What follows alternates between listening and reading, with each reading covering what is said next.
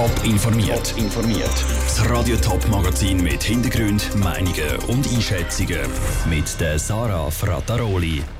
Ob die Schaffhauser Klimajugendlichen wirklich als politische Extremisten können abgestempelt werden und warum die Stadt Zürich Altersheim besser abbauen will, obwohl die Leute doch eben genau immer älter werden, das sind zwei von den Themen im Top informiert. Monotrot, Klimatod. Unter diesem Motto hat die Schaffhauser Klimajugend letzte Woche den Schaffhauser Monat in rotes Licht getaucht. Diese Protestaktion hat jetzt ein politisches Nachspiel. Mit einem Vorstoß im Stadtparlament fordert die SVP Rede und Antwort von der Stadtregierung. Sie bezeichnet die Aktion als Zitat politischen Extremismus. Bei anderen Parteien sorgt das für Stirnrunzeln. Selin Greising. Niemand will, dass der Monat brennt. Aber letzte Woche hat er das, zumindest symbolisch. Die Schaffhauser Klimajugend hat die Mauern vom Munot mit rotem Licht bestrahlt. Die Klimaaktion mit der roten Beleuchtung war nicht bewilligt und sorgt darum beim SVP Grossstadtrat Kurt Reuter für einen hochroten Kopf. Die Aktivisten müssen zur Rechenschaft ziehen. Man kann doch nicht einfach immer Demonstrationen machen, angekündigte. Die Polizei kann nicht mehr eingreifen, bis anständiger Rassismus. Also da läuft in eine Richtung, die nicht mehr gut ist. In einer Anfrage an die Stadtregierung bezeichnet der Kurt Reuter die Protestaktion als politischen Extremismus. Soweit würde Stefan Schlatter von der FDP nicht gehen. In dem Fall ist es jetzt so gewesen, dass es öffentliches Eigentum missbraucht worden ist und das Symbol für die Stadt Schaffhausen für einen politischen Zweck gebraucht worden ist. Das ist schon ein bisschen extrem, aber ich denke, das ist ein bisschen ein Lausbubenstreich. Ganz auf der Seite der Klimastreiker ist der SP-Grossstadtrat Urs Tanner. Er ist selber Anwalt und sieht darum ein, dass die Aktion rechtlich nicht ganz verhebt. Aber... Wenn jetzt den Jurist dann fragen, ist es klar, wo man das anschauen, da gibt es jetzt sogar einen Bus, die kann man vielleicht auch dem Herrn Tanner schicken, der hat vielleicht ein bisschen mehr Geld wie Klimajugend. Aber als symbolische Aktion, solange weder Mensch noch Tier, nur man sich selber gefördert hat, ist das symbolisch eine richtige und eine wichtige Aktion. Klimastreiker selber lässt es kalt, dass sie von der SVP als Extremisten abgestempelt werden.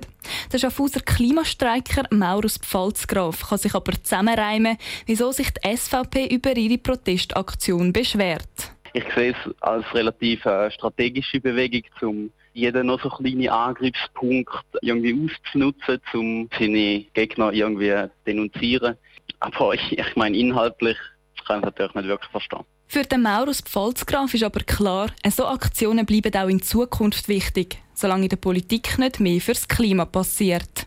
Celine Greising hat berichtet. Wie es mit den Klimastreikern weitergeht, ist im Moment noch offen. Also ob sie eben zum Beispiel einen Bus bekommen. Als nächstes nimmt jetzt einmal die Schaffhauser Stadtregierung Stellung zum Fall. Die Schweiz wird immer älter. Das ist nichts Neues. Die Stadt Zürich die macht jetzt aber etwas, das auf den ersten Blick ein bisschen skurril wirkt. Sie baut nämlich die Zahl der Altersheimbetten ab. Tönt nach einem Widerspruch, ist es aber eben nicht, findet der Stadtrat. Er hat heute seine neue Altersstrategie 2035 vorgestellt. Was es mit dem Abbau der Betten in Zürcher Alters- und Pflegeheim auf sich hat, im Beitrag von Lucia Niffeler. Viele alte Menschen sind heute recht selbstständig und brauchen keine 24-Stunden-Betreuung. Sie müssen also nicht in ein Altersheim, brauchen aber vielleicht trotzdem noch ein bisschen Hilfe. Da setzt die Altersstrategie 2035 von der Stadt Zürich an.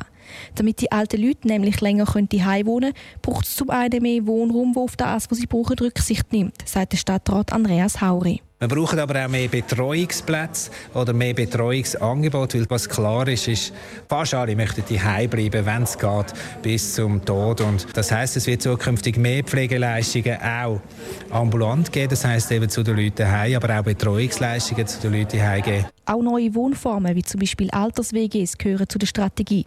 Und auch die Unterstützung im Alltag, wie für die Leute posten gehen, gehört dazu. All das hilft ihnen, sich sicherer zu fühlen und so können sie länger daheim bleiben. Darum soll es auch mehr Anlaufstellen in den Quartier geben, wo ältere Menschen hingehen können, wenn sie Hilfe brauchen oder ein bestimmtes Angebot suchen. Aber nicht nur das Wohnen muss altersgerecht sein. Auch die Umgebung außerhalb muss den älteren Menschen angepasst werden. Das heißt, dass sich die Leute bewegen in der Stadt noch ein bisschen einfacher. Dort haben wir zum Teil Hürden mit Grünphasen bei den Fußgängerstreifen, dass die Phasen zum Teil ein bisschen länger sind. Das sind wir jetzt am prüfen, wie das möglich ist, dass die Leute problemlos über mögen. Das andere ist das Thema Schatten in der Stadt und auch absitzen können in der Stadt. Unklar ist aber noch, woher das Geld für das alles kommt und auch was aus denen wird, wo im Altersheim arbeiten und plötzlich viel weniger zu tun haben, wenn die Leute eben die und nicht im Altersheim gepflegt werden. Richtig steht also. Es gibt aber noch einiges, wo muss erklärt werden, bis die Strategie wirklich auch umgesetzt werden. Lucia Niffeler hat berichtet. Bei den Parteien kommt die neue Altersstrategie vom Stadtrat gut an. Linke und auch bürgerliche Politiker sagen die ersten Reaktionen, die Stoßrichtung der Strategie weg von stationären Pflegebetten in Altersheimen und hin zu ambulanter Pflege in Alterswohnungen, die stimme. Die Politiker wollen dem Stadtrat aber genau auf die Finger schauen, zum Beispiel eben, wenn es um die Finanzierung von deren Altersstrategie geht. Er ist 32, hat kurz rasierte Haare und einen Schnauz. Und er ist Neonazi und hat unter seinem Bett Sturmgewehr, Maschinenpistolen und 2000 Schuss Munition gehortet. Die Rede ist von einem Mann, der heute vor einem Bezirksgericht Hiwil gestanden ist.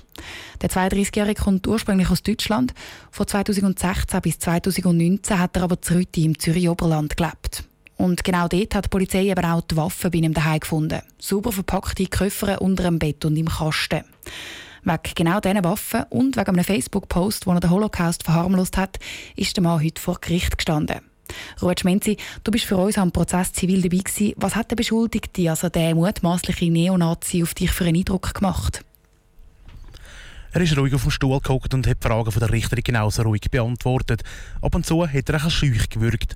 Er hat aber auch nicht jede Frage beantwortet, sondern als es um die Waffe gegangen ist, hätte er nicht sagen, ob die an ihm gehören oder ob er die für einen Kollegen in seiner Wohnung aufbewahrt hat.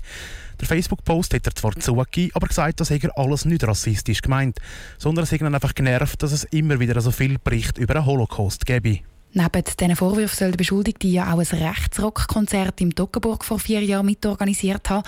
Das Konzert hat tausende Leute angelockt und in der Ostschweiz für einen regelrechten Polizskandal gesorgt. Das Konzert selber ist heute zwar nicht Teil der Anklage, aber der Staatsanwalt hat sie im Plädoyer gleich aufgenommen, oder? Genau, und zwar hat er gesagt, dass wenn jemand so ein Konzert organisiert, dann sagt das ganz klar ein Neonazi. Das dazu zeigen sich auch im Facebook-Post. In dem hat der Beschuldigte den Holocaust verherrlicht. Auch wenn der Anklagte zu den Waffen keine Aussage gemacht hat, ist für den Staatsanwalt klar, dass der Besitz von verbotenen Waffen illegal ist, so steht es auch im Gesetz. Egal, ob er die nur gehortet hat für einen Kollegen oder ob die an ihm gehört haben.